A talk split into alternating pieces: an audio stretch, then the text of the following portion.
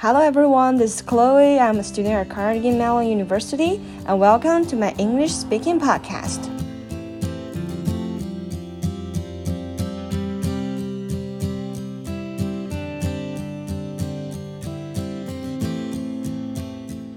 So, have you ever like cried in the middle of the night or just right before dawn in your bed on your own for some very peculiar reasons? It's like you don't really have a reason to, but you just want to cry anyway. Well, it's not that you don't really have a reason. It's just, you know, there are some small things happening in your life that kind of makes you doubt about your value, doubt about the way you behave. And you start to think why you're like this. The answer is never your fault, but you just keep asking yourself why people treat you like that. Like you always get disappointed with the friends that you're trying to make. So there's a phrase in English that I really like. It's called take somebody for granted. In Chinese, we say like 把某人当作理所当然的. So, you know, there are some friends who you may think that they kind of didn't take you very seriously or they just took you for granted they consider you to be there for them all the time, such that they just neglect your needs and your wants. So let me make an example out of playing tennis because I really like playing tennis. Suppose you have a partner that can be there to play tennis with you forever, all the time, and anytime you want. And in that case, you might just start to say, like, okay, we can play tennis next time and then you say you will play it next time, and then you postpone the playing over and over again because you know he, he or she will always be there for you when, whenever you want to play tennis. But if like this partner of yours, he or she can only play tennis once a week, and in half a year, he or she's gonna leave you, and you have nobody to play tennis with, then you know maybe you take him or her more seriously and started to cherish every time you guys can play tennis. So I don't know if this example like sympathizes with you, but it's kind of what I wanted to share. It's kind of my main idea is that once it's free and always there, people start to devalue this thing and you know what is free is worthless. So last night my roommates and I talked about one of the previous tenants who lived in our house and who left because he cheated on a girl, a girl who still lives in the house.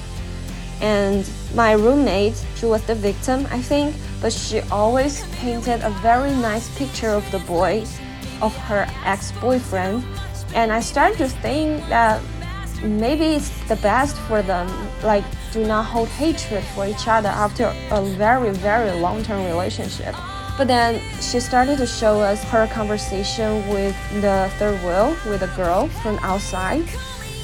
And you know, from the conversation and from what the girl told my roommate, it's like the boy never told the other girl that he has a girlfriend and he even lied about his relationship. He said that he hasn't been in a relationship for years and he was kind of like trying to have a future with this other girl. You know that was very very hurtful. And i at that time i just didn't know why my roommate was so calm about this.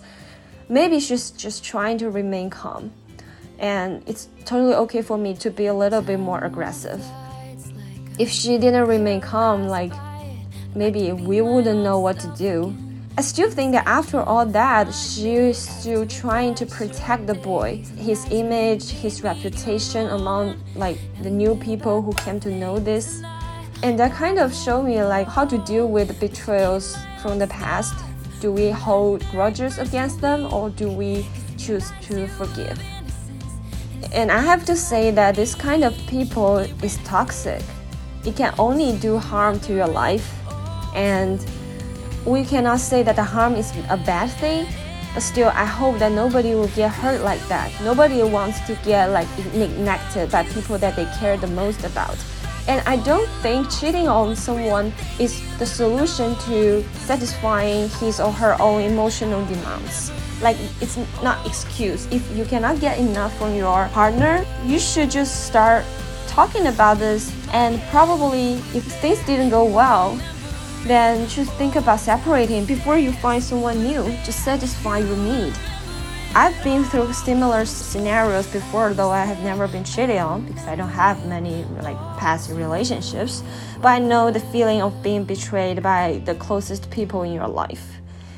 And I guess whenever that happened, there's only one way to go with it is to move on. And moving on is the best you can do to those type of people that have wronged you and that have made you miserable for a while. Although we have been hurt, we still want to believe that there are good people in life that can make us better, that's worth our while. So moving on is probably the best way and I'm not just talking about like those people that hurt us the most. I'm also talking about those people that you may have just encountered, but they still take you for granted. They asked things from you and they didn't give or they didn't think about giving you anything in return. I'm not saying that you should ask for anything in return, but I think it's important that everybody holds a little bit of gratitude towards people who may have helped you a little bit. Like recently, I helped with a friend moving in to Pittsburgh and she was very nice to me. She showed a lot of gratitude, which I appreciated, and that's why I am glad to offer her any help she wants.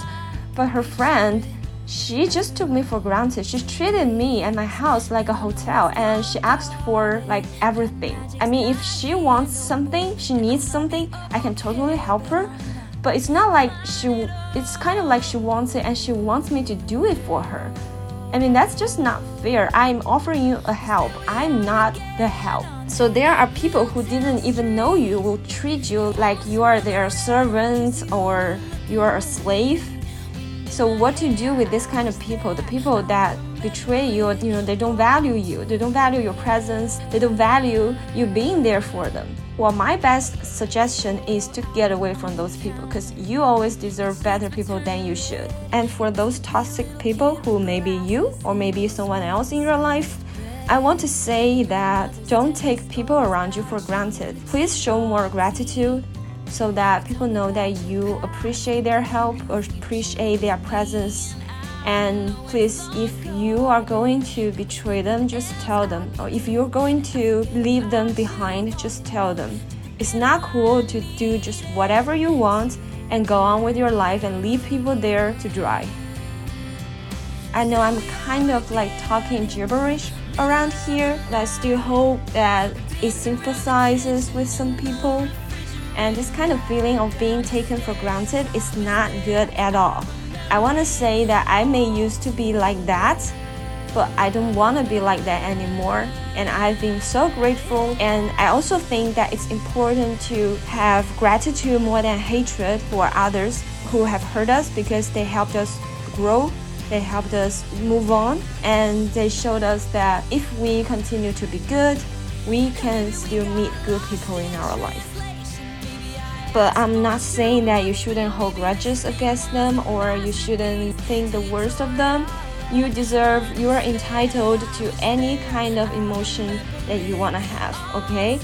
And I just want you to not hurt yourself, to not destroy yourself, and to believe that your kindness and your help will be appreciated in the end. And they will, and the people that don't value you, they will regret it sooner or later they will totally see that without you, life is totally different. And once they realize that and when they want to go back to you, you can do whatever you want with them. And that's one of the perks that I like about being this kind of good friend.